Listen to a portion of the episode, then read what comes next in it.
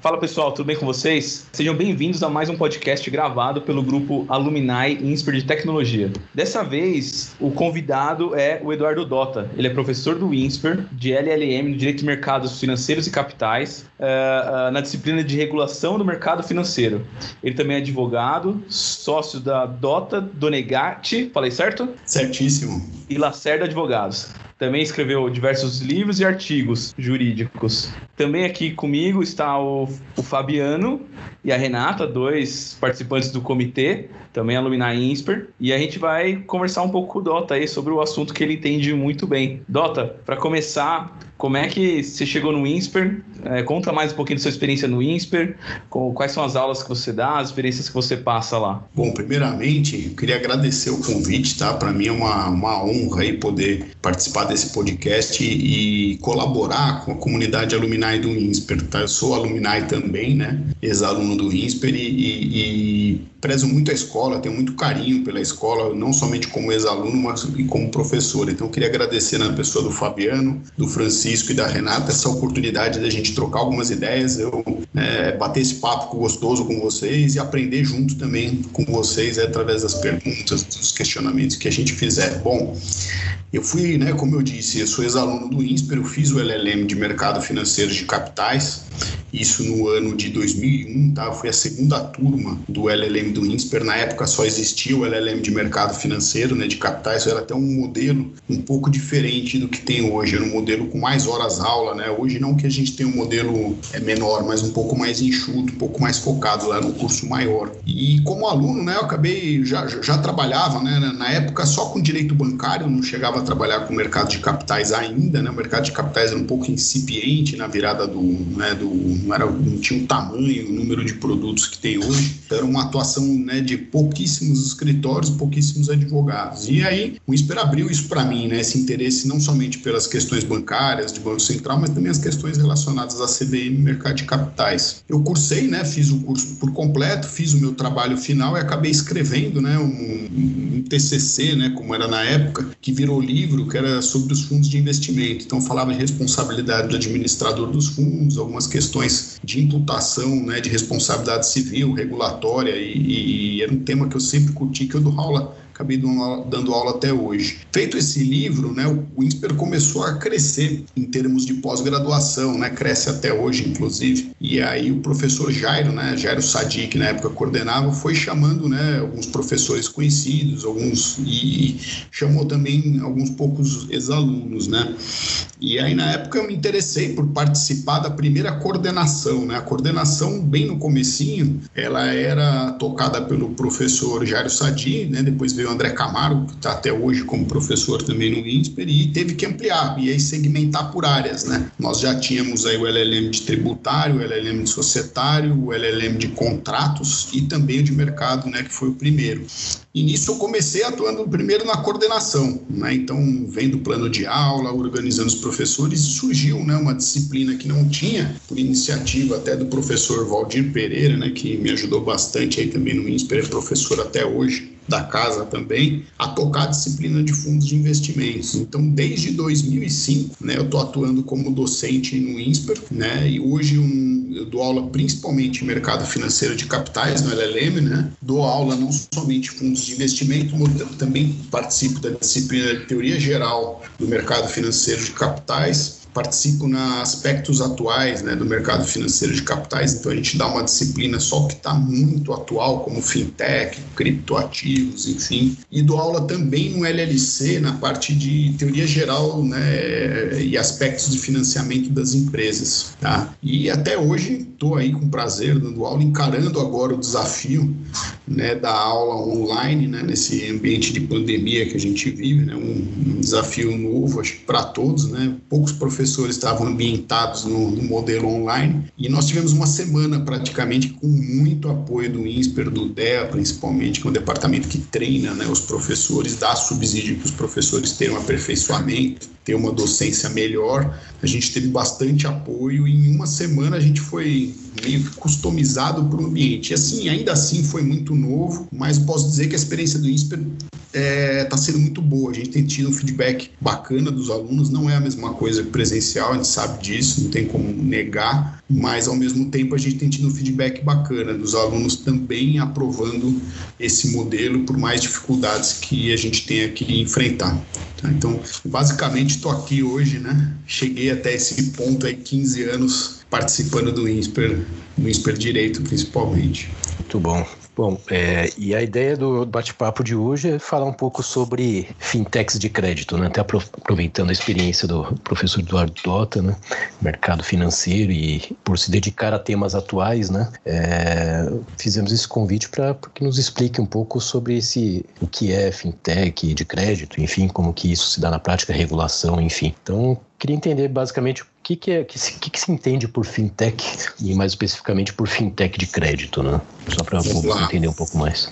Fintech é um termo que vem do que? De financeiro e de tecnologia, tá? Então, como tem as startups, as health techs, né, que é tecnologia e saúde, insurance techs, é, seguros e saúde, fintechs bem no mesmo movimento, tá, pessoal? Então, assim, começou a surgir, né, no mundo real, né, no mundo da tecnologia, né, uma vanguarda tecnológica trazendo novas possibilidades para a vida geral das pessoas, para a vida das companhias para a funcionalidade dos negócios e não foi diferente num ramo que é extremamente, né, que busca sempre avanço, que é o ramo do mercado financeiro de capitais. Fintech pode se considerar então qualquer empreendimento inovador, né, qualquer atividade econômica organizada inovadora que se dá no meio financeiro. Tá? Então, hoje a gente tem fintechs de vários modelos, né? dentre elas as fintechs de crédito que eu vou falar na sequência, mas você tem fintechs para funcionalidades de meio de pagamento, você tem fintechs voltadas é, para investimentos, você tem fintechs voltadas para apoio de é, é, evitar antifraude de banco, você tem fintechs para dados de garantias fiduciárias, enfim, você tem uma série de funcionalidades diretas e indiretas relacionadas ao ambiente financeiro que são proporcionadas por fintechs. Algumas delas acabam absorvendo né, ou fazendo de forma diferente algumas atividades bancárias tradicionais. Então, além de fintechs que servem só para ajudar né, uma atividade bancária já existente, então, por exemplo, ah, montamos uma startup que se considera uma fintech por estar no ambiente financeiro, que vai dar suporte ao armazenamento de contratos, por exemplo. Ela vai ser considerada uma fintech. Tem algumas que não, que vão entrar, por exemplo, as fintechs de meio de pagamento, que vão viabilizar cartões pré-pagos e pós-pagos, por exemplo, ou fintechs de crédito, que vão ser, na prática, concorrentes das instituições financeiras tradicionais, porque elas não vão prestar serviço ou ser um suporte de, um, de uma parte ou de um momento da operação, não, elas vão propriamente dita fazer a, a operação como concorrente. Nisso entra, pessoal, as fintechs de crédito, tá? Elas já existiam né, na prática antes do marco regulatório regulatório do Banco Central. O marco regulatório do Banco Central é a Resolução 64656 de 2018, né, que criou né, é, no papel o que seriam as fintechs de crédito registradas no Bacen, mas elas já trabalhavam antes. Como elas faziam? Elas não faziam né, de forma irregular. Na verdade, não existia uma base normativa regulatória do governo, né, do Banco Central, autorizando o funcionamento. Então, elas trabalhavam como correspondentes bancários. Né? Então, elas capturavam pessoas, captavam, né, com base também no regulatório do Banco Central, sem ser uma instituição financeira, pessoas interessadas em contratar empréstimos, em contratar crédito. Nisso, elas levavam a operação para um determinado banco que formalizava a operação e elas tinham aquela operação como se fosse delas. Na prática, não era, porque quem forma, formatava o contrato de crédito, que geralmente é chama cédula de crédito bancário, era uma instituição financeira tradicional né? e ela era usada como braço comercial. Com o marco regulatório, elas passaram a ser consideradas como instituições financeiras. Então, as fintechs de crédito hoje, apesar de não corresponderem né, aos bancos tradicionais, elas são consideradas guardadas proporções de instituições financeiras. Tá? E o, esse marco regulatório, a 4656 que eu mencionei, ela criou basicamente duas figuras no mercado. Uma é a sociedade de crédito direto tá? E a outra é a sociedade entre pessoas.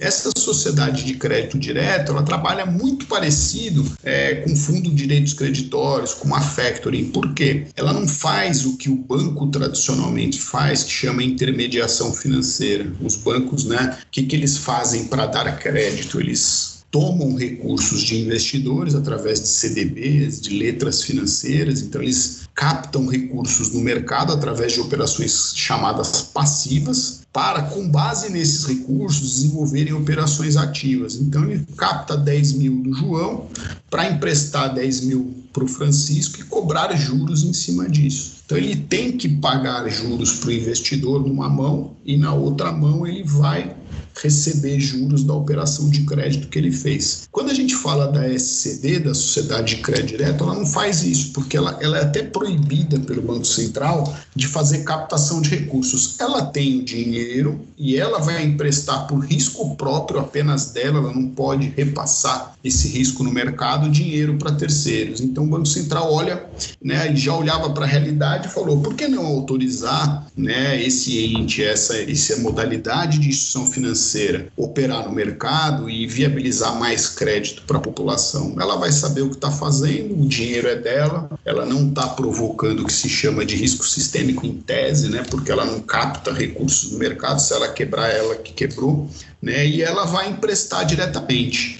Então, criou a SCD, né, com base na 4656, ela tem que fazer os negócios dela exclusivamente no ambiente eletrônico, então ela cria, né, já existem até outras fintechs ou outras empresas de tecnologia especializadas em criar plataforma para fintech. Então existe já um mercado para isso, né, de infraestrutura para fintechs. E essas plataformas são o quê? É aquele biombo digital, é aquele local em que a pessoa vai se cadastrar por um aplicativo ou entrar no site da plataforma e falar quero X mil reais de crédito, esse crédito vai ser logicamente avaliado, né, e estando ok, ele vai ser concedido para esse cliente da fintech, esse cliente que não deixa ser pessoal do sistema financeiro.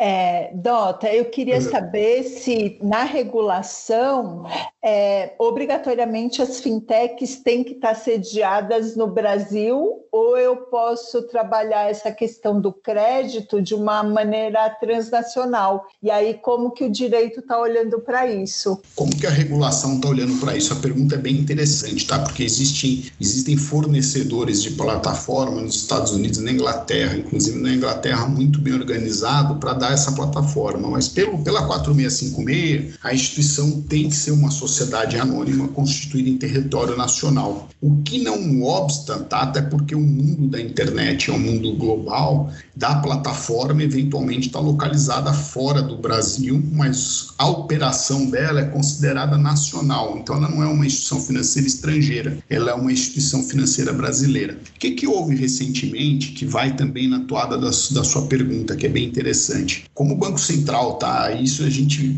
eu vejo muito positiva essa gestão do Banco Central, como outras que já houveram também, mas essa muito positiva na proliferação do crédito. Por quê? Porque ela criou uma nova regulação complementando a 4656 permitindo que o capital estrangeiro, via fundos de investimento via holdings né, financeiras, do exterior. Então, o que acontece? Né? A gente sempre assistiu no Brasil, o professor Fabiano aí também conhece bastante de mercado, pode até complementar também, a questão, o tabu do capital estrangeiro no mercado financeiro, de capitais não, sempre fluiu bastante, mas no estabelecimento de instituições financeiras. E as fintechs, né, desde que ela tenha um pé no Brasil, a, a, a, a, a Constituição regular aqui, ela pode receber capital estrangeiro, o que ajuda muito, porque se a gente pensar né, na limitação de capital que a gente tem no Brasil, a gente passa a ter uma ilimitação de capital com investimento estrangeiro nas fintechs. Então, fundos de private equity, fundos de investimentos né, de diversas com diversas orientações, podem investir capital no Brasil. Isso é bom porque assim capitaliza as fintechs, elas podem receber esse aporte, tá? Não significa uma captação, não é uma operação passiva, mas é uma subscrição de ações da fintech que vai capitalizá-la para quê? Para ela fazer mais operação, mas Respondendo bem no foco essa sua pergunta, ela tem que ser uma, um CNPJ brasileiro. Tá? Ela é uma instituição financeira nacional e tem que ser no modelo de sociedade anônima, tal qual as demais instituições financeiras, isso com base no artigo 38 da 4595. Algum tempo atrás, eu tinha visto, alguns anos atrás, né, quando começou a ficar uh, esse negócio de app, uh, apps em geral, uh, esses apps mais tipo Uber, iFood, essas coisas que, que massificou mesmo. Eu tinha ouvido algumas pessoas ou alguns eventos falando que agora uh, iriam aparecer fintechs de empréstimo direto, como se fosse um ponto a ponto. Ou seja, eu, através daquele app, eu consigo te emprestar dinheiro e ele, e ele só serve. Exato. E ele só serve, sei lá, e recebe um FII ali no meio do caminho. Eu não vi isso massificando. É, é, é, por causa do que você contou, o Banco Central limita isso ou só, só, só não foi, não teve um apelo de negócio? Não, é, essa demanda não existe, na verdade. Super pergunta, Francisco. O Banco Central, quando ele criou a SCD, ele criou a CEP também, que é a Sociedade de Empréstimos entre Pessoas. O modelo da CEP, nessa mesma regulação, ele é do peer-to-peer -peer lending, né? Então ele não que copiou, mas ele trouxe essa cultura para o Brasil. Existe, não existe a barreira regulatória para a criação, existem requisitos para a criação, da mesma forma que a SCD, mas o que, que a gente percebe que ela, como ela envolve, né, a criação de uma plataforma eletrônica um pouquinho, não vou dizer mais sofisticada, mas que vai ter um encontro de duas pessoas. Enquanto na CEP a gente tem o dono do capital, o dono da plataforma que dá crédito na maneira né, de acordo com a capacidade de caixa, de acordo com os critérios de crédito que ele, né, junto com o regulatório, vão criar, na sociedade de empréstimos, na verdade, é, a plataforma ela não vai ser parte na operação, ela é uma viabilizadora da operação, ela vende o serviço de recepcionar o crédito que você, Francisco, vai dar para o Fabiano, por exemplo, dentro daquela plataforma. Não quer dizer que a operação não seja dela, mas ela não corre risco, ela vai. Tanto que ela não ganha spread, né? ela não ganha uma participação, ela ganha uma tarifa. E aí o Banco Central desenhou justamente para isso, para ela vender o serviço, a CEP, né? em vez dela. Ela é considerada instituição financeira também, mas ela não ela não vende crédito, né? ela não concede crédito, ela vende o serviço de hospedar a operação de terceiros. O que é super bacana também, e eu, eu imagino que vá proliferar com o tempo, ainda não, não estourou no mercado, mas existem operações já no mercado, tem poucas CEPs deferidas, enquanto tem mais de 30 SCDs por volta de 30 deferidas no Banco Central, a CEP, salvo engano, tem um está nesse modelo de peer-to-peer. Mas eu acredito que vá proliferar até pela queda da Selic. Por quê? Por que eu falo de Selic, de mercado de capitais, e venho falar de fintech agora? Porque ela é uma opção de investimento, né? Eu tenho capital, por exemplo, tenho interesse em dar crédito para o Francisco, faço uma operação de 1% de juros, que para mim está ótimo hoje em dia, dado que a Selic é 2% ao ano, né? E aí você fala, nossa, que bacana, vou tomar crédito do DOTA lá. Por quê? Porque no meu banco tradicional, com o meu score, com a minha nota de crédito, eu teria que pagar 2% ao mês né, nessa modalidade. Não me interessa, vou lá com ele e tal você pode fazer. E para mim também vai ser interessante. E por que, que eu consigo, às vezes, dar esse crédito? Porque eu não vou ter aquela estrutura para sustentar gigante numa instituição financeira. Eu sou uma fintech leve,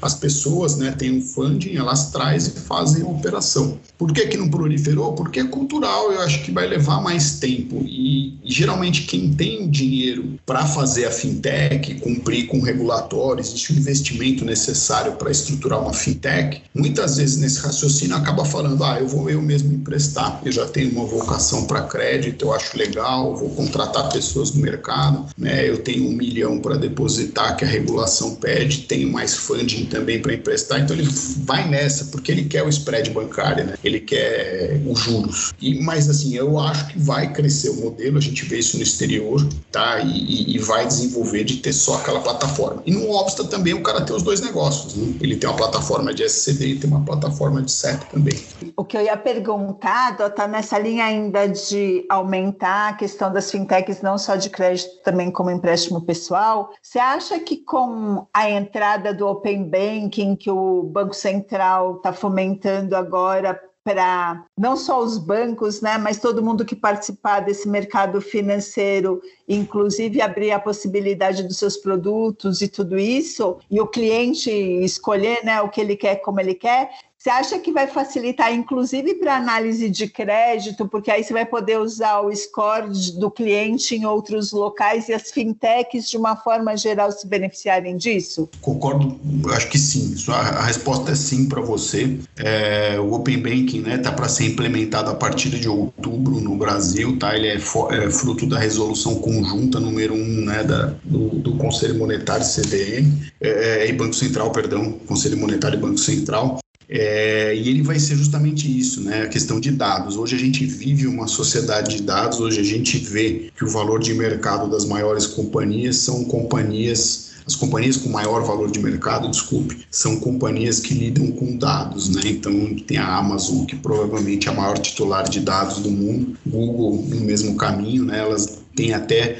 patrimônio, né, uma geração de, de, de, de, valor maior até do que empresas de tecnologia de software, né, porque elas têm a dominância de dados e o Open Banking vem nisso. Né, ele vai ser obrigatório para os grandes bancos, então dentro da, da normativa ele menciona os bancos é, caracterizados como S1 e S2, né, são critérios de Basileia, de, de, tamanho de banco que o Banco Central coloca, e o S1 e S2 são os maiores bancos, bancos grandes e médios. Eles são obrigados, eles vão ser obrigados a abrir os dados dos clientes dentro desse sistema financeiro aberto, né, chamando de tem o sistema financeiro, dentro do sistema financeiro tem o sistema financeiro aberto, e esses dados vão ser compartilhados desde que o titular dos dados, nós, no caso, pessoas físicas ou jurídicas, consigam então com isso, tá? Essa regulação do Open Banking tá, traz até princípios da Lei Geral de Proteção de Dados, né? Como veio posterior à lei, ela já veio adequada, já veio alinhada à LGPD. Então toda a parte de consentimento da utilização de dados, ela tem uma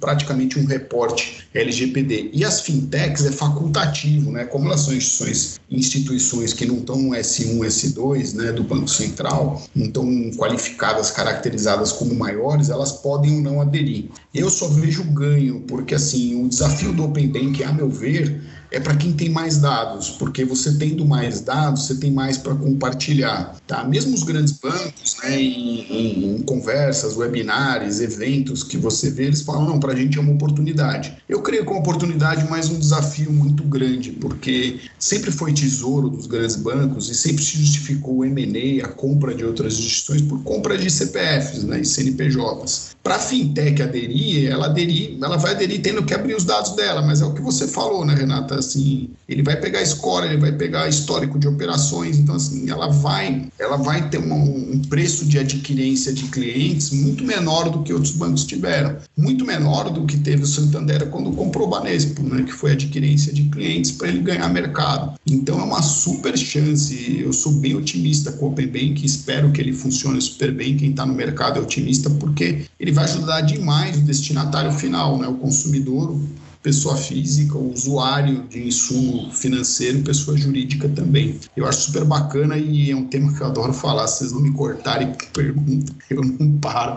Vamos lá, tem pergunta do Fabiano aqui. Ou seja, é, fintechs de crédito no final trazem mais concorrência, né? Vão trazer uma maior oferta de crédito mais concorrência para esse mercado, podem reduzir o custo do, do, dos empréstimos, enfim, do, do, crédito, né, de uma forma geral. É, mas, por outro lado, também vira uma oportunidade de negócios né, para muitos investidores. Né? E aí, o professor chegou a falar de investimento estrangeiro. Queria que explicasse um pouco mais como é que funciona, é, quais limitações existem, não tem limitação, como que se dá participação estrangeira nesse segmento de fintechs de crédito. Né? Existe limitação, não existe. É, que é necessário, porque é, é, isso é importante até para ampliar a concorrência no nosso mercado, né? Disponibilização de mais recursos, além dos recursos nacionais, também ter recursos é, do exterior neste mercado, o que favorece a concorrência e beneficia a todos, né? Então, queria entender um pouco mais como que se dá na, na prática. Né? Na prática, Fabiano, excelente pergunta também, tá? Então, na prática, investimento estrangeiro, já com base na, nesse marco regulatório da 4656, né, ele foi até alterado é, pela 4792, é uma outra resolução do Conselho Monetário de agora, de 2000, 2020, que alterou. Ele permitiu o quê? Principalmente a participação via fundo de investimento. Então, se eu tenho capital de fundo de investimento estrangeiro, é, eu posso estar tá investindo, tá? Ele não colocou limitação de quantidade de dinheiro a colocar, vai ter que aí também fazer a questão de investimento estrangeiro e câmbio né, no Banco Central, isso tradicional para qualquer operação, tá? mas ele viabilizou via fundo. E você pode ter o controle também da CEP, da SCD, via holding financeira. Então, assim, a holding financeira também ela não tem uma trava aí de, da possibilidade dela vir via construção do capital estrangeiro. Mas eu imagino né, que principalmente através do private equity, que são os fundos de investimento estrangeiro, que venha esse capital, que ele vem de forma mais organizada, né? E o private equity tem entrado no Brasil não somente no segmento financeiro, mas em saúde bastante, outros segmentos estratégicos. Né? Eu acredito que essa seja a ferramenta principal que venha, né? E como eu disse, eu acho importante essa inovação, essa possibilidade para aumentar a concorrência. Então, de fato, é, é um, um, um, elemento, né, além de ser uma grande oportunidade de investimento, quem tem capital se interessa por abrir uma fintech, quem tem capital se interessa em utilizar né, o peer-to-peer -peer lending como investimento, é, mas também, assim, crescendo o número de fintech, até pela agilidade que ela tem na operação, né? geralmente ela consegue ser mais ágil que um banco tradicional por ela ter, né? muitas das fintechs elas são nichadas, né? como se fala, ela só faz aquilo, então só fazendo aquilo ela consegue em tese fazer mais bem feito, mas com mais agilidade e certeza, então ela aumenta a concorrência sim, tá? Eu acho que a gente não sentiu ainda no ambiente né, do sistema financeiro nacional essa concorrência efetivamente em queda de juros no final, mas tem várias pessoas já usando, né? Não vou citar nomes também de, de fintechs aqui, mas assim, a gente vê várias na internet já reconhecidas com operações de volume. Então, assim, algumas já com volume de crédito parecido com bancos pequenos, né? E, e às vezes vão querer crescer e ficar nesse modelo. Algumas vão virar bancos digitais, como a gente vê, né? Tem alguns bancos digitais que foram fintechs, né? Não somente de crédito, mas principalmente de meio de pagamento e vão crescer. E a gente espera que, que cresça, porque a gente vê uma consolidação muito grande no mercado financeiro. Né? Existem estudos até do Banco Central que não necessariamente essa. Escrevi sobre isso recentemente, é um tema também super interessante, né? Concorrência bancária, mas o Banco Central até escreve falando, apesar de poucos bancos, a gente tem né, uma certa concorrência, mas ele coloca, a gente sabe, né? Não precisa ser estudar direito concorrencial para saber isso, quanto mais players no mercado, mais concorrência vai ter. Né? E se tiver investimento estrangeiro, mais possibilidade de capital. Como os juros das operações ainda é relativamente alto no Brasil, né, comparado com o exterior, apesar da Selic baixa, né, se a gente aumentar o número de fintech, a possibilidade de ter juros mais baratos cresce também, ok? E, e eu, como, eu, por exemplo, algum tempo atrás começou a aparecer um monte de fintech, não sei se é o nome certo, de investimento. E todo mundo, sei lá, todo mundo fala, puta, investi nessa, investi naquela, vai nessa, vai naquela, te dando dica. É, é, falando de investimento é um baita risco, né? Você está colocando dinheiro numa instituição que você não, que você não conhece, não conhece ninguém que fez, que, que colocou dinheiro lá, esse tipo de coisa. No lado das fintechs de crédito, quais são os riscos como consumidor que eu tenho? O que, que eu tenho que prestar atenção? Como, putz, tem algum lugar que eu encontro se ela é autorizada ou se ela tem um score alto, alguma coisa assim? Como para pensar, essa pergunta é sempre feita e eu respondo é, no meu, na minha percepção do tema, tá? Quando você está numa fintech de meio de pagamento, você vai ter uma conta de pagamento lá, eu acho que você tem que, não quando é de crédito você não faça isso, né? Mas a sua preocupação vai ser maior. Quando você está investindo numa corretora ou numa, numa empresa de agentes autônomos também, você vai ver a tradição, né? É, o, seu, o seu risco, né? Na gestão do seu capital é maior ou menor pelo expertise daquela corretora, daquele banco de investimentos ou daquela é, empresa de agentes autônomos ligados a uma corretora. Quando você fala de fintech de crédito e você fala, por exemplo, numa CEP, você tem que pensar, ó, a plataforma é boa para viabilizar a minha operação, bacana, a plataforma é reconhecida, não tem o risco de fraude, não tem o risco operacional de não performar, de não documentar, de não implementar bem a operação. A minha atenção a partir daí vai ser mais no credor, no devedor, desculpa, porque eu vou você credor.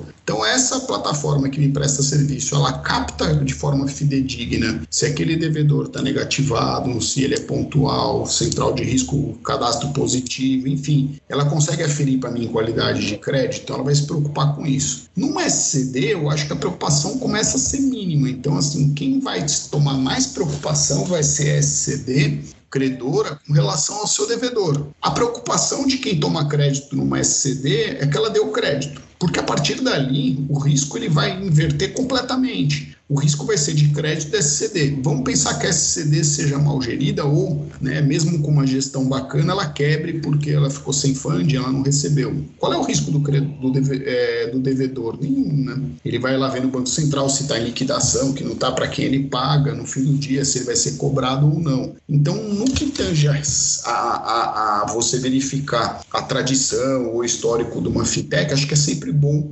avaliar, ver como é que ela gera o capital, se ela não está envolvida vezes é um problema reputacional, que hoje em dia né, a gente tem questões de lavagem de dinheiro, tudo dentro do mercado, mas a preocupação maior vai ser da fintech. Então, assim, você está tomando crédito, né? Você precisa se preocupar com a vida do seu credor, com a saúde financeira dele? Não. Né? Se a gente pensar maquiavelicamente, até vou torcer para que não vá bem, quem sabe se eu vou pagar ou não a operação. Mas aí quando você fala em depósito, você, aí já gera mais receio. Mesmo assim, vamos pensar, né? nem em fintech, mas em bancos digitais. Vários bancos têm feito um excelente trabalho como meio de pagamento, como investimento. Então, sem citar nomes também, né? mas é, alguns bancos estão se firmando e aí querem virar até bancos tradicionais, né? Mas por quê? Porque fazem um bom trabalho. Aí, mas você vai ter uma preocupação maior, né? E se ele quebrar, como é que fica o meu depósito? Como é que fica o CDB que eu comprei dele? E aquele investimento, enfim, aquela LCI e tal. Na fintech de crédito, eu vejo como mínimo, porque o risco é mais dela do que você na qualidade de usuário do crédito. Deixa eu te perguntar uma coisa. Nessa linha de que as fintechs vieram, né, para massificar ou democratizar os serviços bancários, quando a gente pensa em fintech, a gente pensa muito em mundo digital, né? É, e a gente tem mais de 30% da população sem acesso à internet. Você acha que no tempo essas fintechs, principalmente as fintechs de crédito, como as financeiras tradicionais vão acabar tendo alguma agência na rua, é, vão ter mecanismos físicos para que o público que não tem acesso via internet consiga chegar a esse tipo de serviço? Você acha que ele vai ser exclusivo ao mundo digital? Então, ele tem uma barreira regulatória para ser físico, né? Por quê? Porque a 4656 coloca, né, tanto para a CEP como a SCD, de que ela é exclusivamente plataforma digital. Então, ela não pode dar um atendimento de balcão, né, como se fala. Ela pode ter um escritório, um back-office, onde vai ter análise de crédito, vai ter a infraestrutura, a área de marketing, enfim, mas o relacionamento dela com o cliente vai ser digital sempre. O que, que eu penso, né? Eu acho que existe uma barreira, sim, de internet, mas ao mesmo tempo, se a gente considerar né, o número de celulares por CPF, e acesso à internet, ele é mais pulverizado hoje do que a bancarização tradicional. Então eu não tenho números atualizados de cabeça, mas em torno vai, de 60 milhões, 70 milhões tem conta correntes tradicionais numa população de mais de 200 milhões. E de, CP, de, celular por CPF, a gente tem mais de um, né? Como se, na média, o brasileiro tivesse dois celulares. Isso. É, a gente tem, então, acho que assim, é mais rápido e até pela troca de padrão de consumo, né, os jovens que vêm, assim, vai ser muito mais fácil o crescimento é, no meio digital do que físico. É uma barreira, sim, principalmente para pessoas de mais idade, né, que precisam se deslocar ao estabelecimento, precisam de uma orientação, mas o custo de aquisição e manutenção e relacionamento do cliente no meio digital em relação à agência é incrivelmente mais mais barato. E a gente percebe isso no movimento dos grandes bancos de encerrar a agência, né? É um movimento que não tem jeito, é, é triste por um lado também pela questão do desemprego, e, mas a gente não vai no banco, né? É assim, é, então, é, o crescimento de, da tendência do meio digital, ao meu ver, é inevitável. Tem uma barreira, mas eu acho que é uma barreira muito menor do que a adquirência de cliente física. Né? E até nessa linha, né, é, muitas pessoas acabam confundindo um pouco fintech, banco, enfim. Qual que seria a diferença, basicamente, entre uma fintech e um banco? É, ou existe diferença, enfim, para o público geral entender um pouco mais, né, enfim, e como que isso impacta para o consumidor? Consumidor, né? O fato de ser banco, ser fintech, tem alguma diferença específica, alguma diferença relevante? Tem uma diferença de tamanho e, e atribuições, funções que ela desempenha.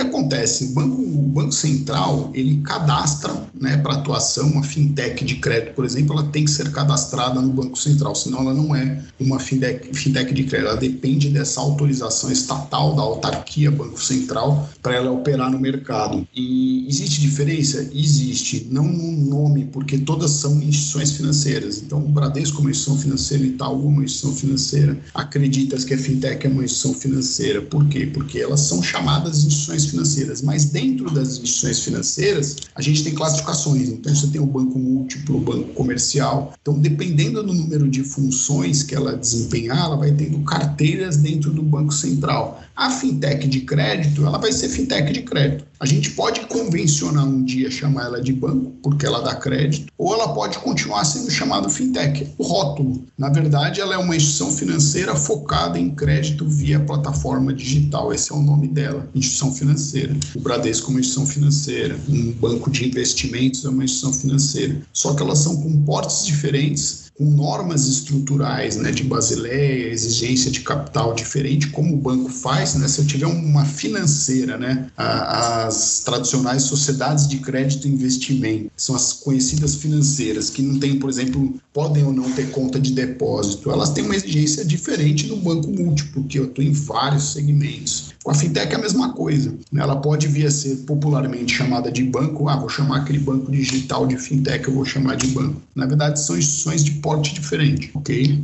E para o consumidor, existe alguma limitação no, no crédito junto às fintechs, consumidor, investidor, enfim? É, se eu quero solicitar um empréstimo junto a uma fintech, existe alguma, alguma limitação de valor ou não? Como que. que existe. Nas CEPs, existe a limitação de 15 mil reais por devedor e por fintech. Isso não quer dizer que eu não possa tomar mais empréstimo no mercado, mas eu vou ter que tomar em outra fintech. Então, se eu for na fintech do Francisco, eu, Eduardo Dota, vou tomar crédito na fintech do Francisco, eu só posso tomar até 15 mil reais. Aí eu vou na fintech do Fabiano e tomo mais 15 mil reais. Então, eu posso dividir o meu crédito em várias fintechs. Então, o Banco Central até houve um pleito do mercado na audiência pública da norma para que fizesse o quê? Houvesse uma, limita, uma limitação maior de 50 mil reais por CPF fintech. E aí isso o Banco Central entendeu prudente, né, para não ter uma alavancagem muito grande colocar em 15 mil. Já na SCD não, então a gente vê algumas SCDs que pegam imóvel em garantia. Então naturalmente o crédito é maior do que os 15 mil reais. Você não vai ter um ticket de crédito tão grande como bancos comerciais de área de middle ou banco de atacado, né? Geralmente assim, o porte para ter esse tipo de empréstimo vai ser num banco tradicional mesmo, né? ainda que o banco seja nichado em operações estruturadas, project finance, operações de crédito muito grande, vai ser uma instituição financeira. Nas fintechs, o ticket médio é menor, né? E se for uma CEP, o ticket médio vai até 15 mil reais.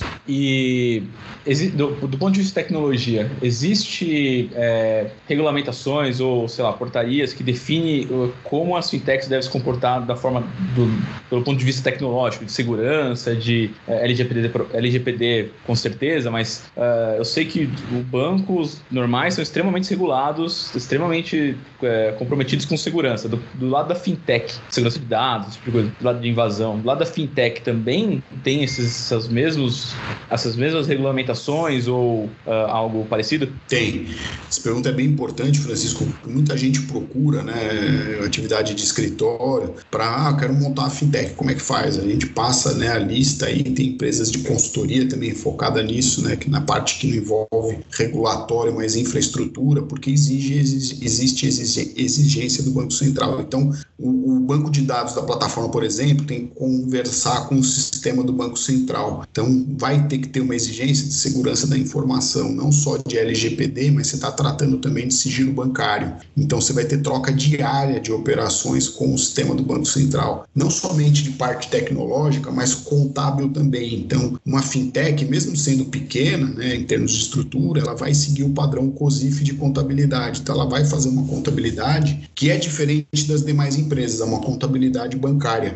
Para quê? Para a finança dela, né, a contabilidade, os dados contábeis dela baterem da forma como o Banco Central tem que enxergar, porque ele enxerga risco ao mesmo tempo. Né? Então, toda informação vai ter que estar interligada e isso é um dos pontos que mais exige investimento para uma fintech. E aí tem uma barreira de entrada no mercado natural, né? não é uma barreira feita para selecionar os participantes ou falar você não pode participar porque eu não quero. Não, é uma barreira técnica. Fala para você estar tá no ambiente do sistema financeiro nacional, né, operacionalizar meio de pagamento, operacionalizar crédito, você tem que fazer de uma forma muito segura. Você está lidando com o patrimônio das pessoas, você está lidando com a privacidade, com a intimidade das pessoas. Então, você não pode ter fuga de dados você tem que ter um padrão X. Inclusive, existe uma norma também do Banco Central relativamente recente, sai um pouco depois da norma das fintechs 2018, se não me engano, que ela, diz, ela dita padronização de banco de dados, de armazenamento em nuvem das instituições.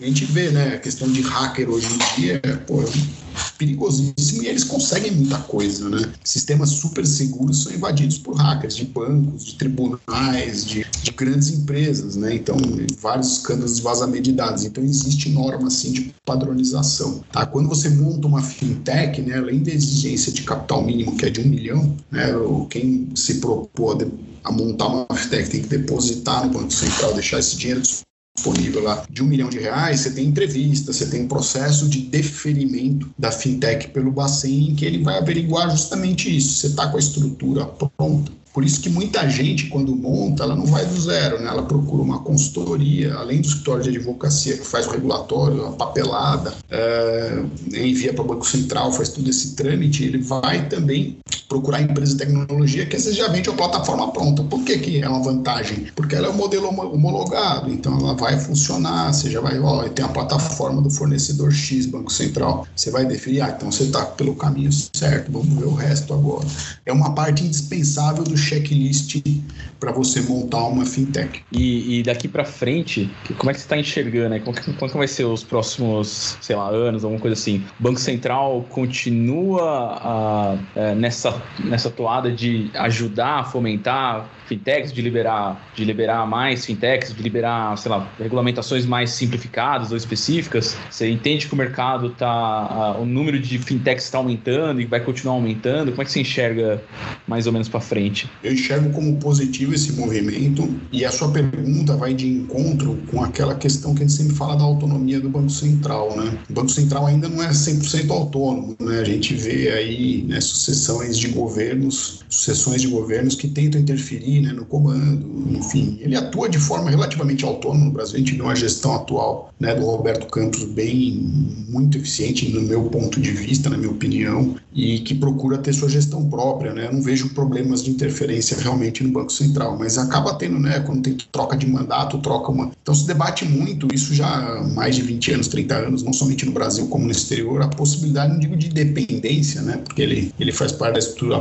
pública, mas de autonomia da gestão. Então, por exemplo, mandatos não coincidentes com o presidente ou no Ministério da Fazenda, esse tipo de coisa, para você manter uma linha de gestão, né? seja qual for orientação governamental, orientação ideológica, ou enfim, você ter uma, um, um segmento mais técnico possível dessa área que zera das, pelas relações bancárias. A gente vê muito isso também na CVM, né? atua bastante, né? ela zelando pelo mercado de capital e é bom que seja assim. Então eu torço para que não tenha interferência e continue, né? Mesmo se algum dia, né, quando o Roberto Campos sair do Banco Central, é a atual diretoria que é muito boa também, é, quem suceder mantenha essa linha. Vem de uma linha desde o último presidente, o Ilan, né, a última regulamentação aí de fintech foi da época dele, e mesmo ele sendo oriundo da indústria bancária, né, pode-se dizer aí, uma brincadeira de mercado, que ele bateu bastante nos bancos, né, porque não necessariamente é uma regulação confortável para os grandes bancos que têm a dominação de mercado. Então, isso gera mais concorrência, né, isso gera desafio. Né, e os bancos grandes estão tendo que saber lidar. E, e, o que a gente vê também é que eles não tratam, né, eles são muito sábios, né, estão aí no mercado há muito tempo, né, e têm muita experiência, então eles não tratam a fintech como inimigo, mas eles estão tentando enxergar isso como parceiro, né? Não somente os bancos, como os fundos de investimento também, né? Que vão passar a securitizar, né? A comprar esses créditos das fintech já compram, aliás. Para encerrar, uma pergunta aqui final, né? É, como advogado, como professor de direito, né? como professor em entende que tem sido, é, quão desafiador tem sido a, a, atuação do advogado nesse mundo das fintechs, né? Um mundo mais tecnológico, enfim, é, gera novos desafios, demanda novos conhecimentos, porque o advogado até tempo atrás, é, basicamente, tinha que entender de direito, né? De repente passou a ser, ter, ser demandado também por ter um conhecimento de economia, e parece que hoje também o advogado tem que entender um pouco de tecnologia, né? Quer dizer, termos técnicos técnicos, né? Então, quão desafiador tem sido como advogado é, lidar com isso e até a regulação, né? Como que isso tem, tem se encaixado, né? Pergunta excelente também. Eu acho que assim é muito desafiador e na minha experiência pessoal eu curto muito essa sinergia, né? Até falar um pouco do INSPER que traz isso para nós, né? Vocês todos são ex-alunos do INSPER aí e não somente, né? Vocês, mas o público, parte do público que nos ouve sente isso, né? A gente procura incentivar o, ensino técnico jurídico bem forte, mas também sempre lidar com questões de finanças, questões de tecnologia. Não quer dizer que o advogado vai ter que estudar, né, fazer uma faculdade ligada à tecnologia, processamento de dados, mas ele tem que estar aberto a esse conhecimento sem dúvida, né? Então, o que, que é bacana disso? É um desafio, né? É uma obrigação que a gente tem. Não, não digo nem de reciclagem, porque é um conhecimento que tecnicamente da nossa época de formação jurídica isso não tinha, né? Então, algumas faculdades estão começando a processar, né? O INSPE consta aqui no projeto até de graduação existe disciplina relacionada à tecnologia. Então, é uma fronteira que é um desafio, mas ao mesmo tempo ela é importantíssima por criar mais oportunidade. Né? A gente tem um excesso de advogados no Brasil muito grande, até por conta da proliferação de inúmeras faculdades de direito, agora também é mais fechado isso. Então a gente tem a necessidade de ter novas fronteiras de atuação. E eu acho isso excelente, porque a gente acaba sendo, né, como advogado, muito especializado, minha área de atuação, por exemplo, mercado financeiro, capitais, dificilmente você vai amealhar conhecimento especializado em outras áreas, em saúde, imobiliário, enfim, mas você cria a possibilidade de você nichar mais nessa atuação, tá? Para advogados de fintech, a gente tem poucos ainda, apesar de ter excelentes advogados já atuando, né? Muitos que vieram do mercado financeiro, tá? A grande maioria né, são advogados do mercado que especializaram para isso e reúne o que, que é bacana, né? Reúne esse conhecimento que a gente amealhou de mercado financeiro, de regulação de banco central, de relações bancárias para essa nova fronteira. Então a gente tem que estar aberto, por exemplo, uma fintech é plataforma digital. Então a gente tem que conhecer só de mercado? Não, vai ter que entender de LGPD, vai ter que entender é, de como o Banco Central cria regulação para essa tecnologia. Não necessariamente a gente vai programar, né? não vai ser o advogado, até porque não consegue fazer isso, não tem formação para isso, mas a gente vai ter que ter a mente aberta, vai ter que ter esse conhecimento para saber recepcionar e saber entender minimamente como funciona. Como é advogado de mercado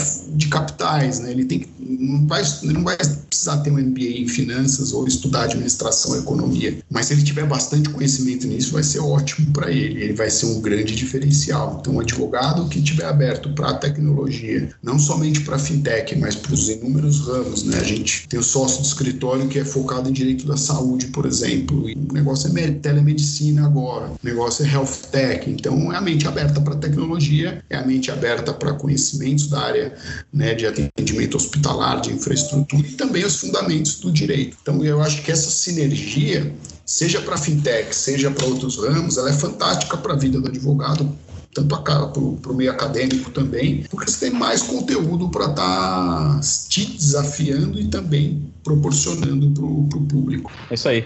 Ô, Dota, obrigado por ter participado aqui com a gente, já está caminhando para o final.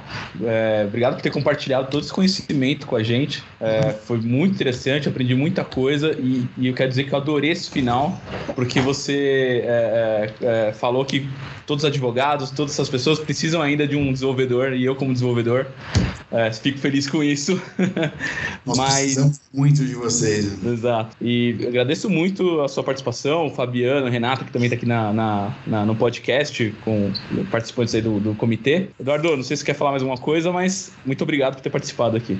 Imagina, eu queria fazer um agradecimento final. É, fico muito contente de participar como professor do INSPER e como alumni como vocês. Tá, para mim é uma super honra ser professor do INSPER, é uma super honra ser alumni. E fico à disposição, Fabiano, Francisco, Renata, para novas participações e puder ajudar também com a comunidade, participar mais. Eu acho que isso até motiva né, outros alumni a também entregarem, né, passarem a participar do projeto e colaborar com vocês aí também. Com todos obrigado. É, muito obrigado. É, agradeço também todo mundo que está ouvindo o podcast e aguardo vocês aí no próximo episódio. Até mais.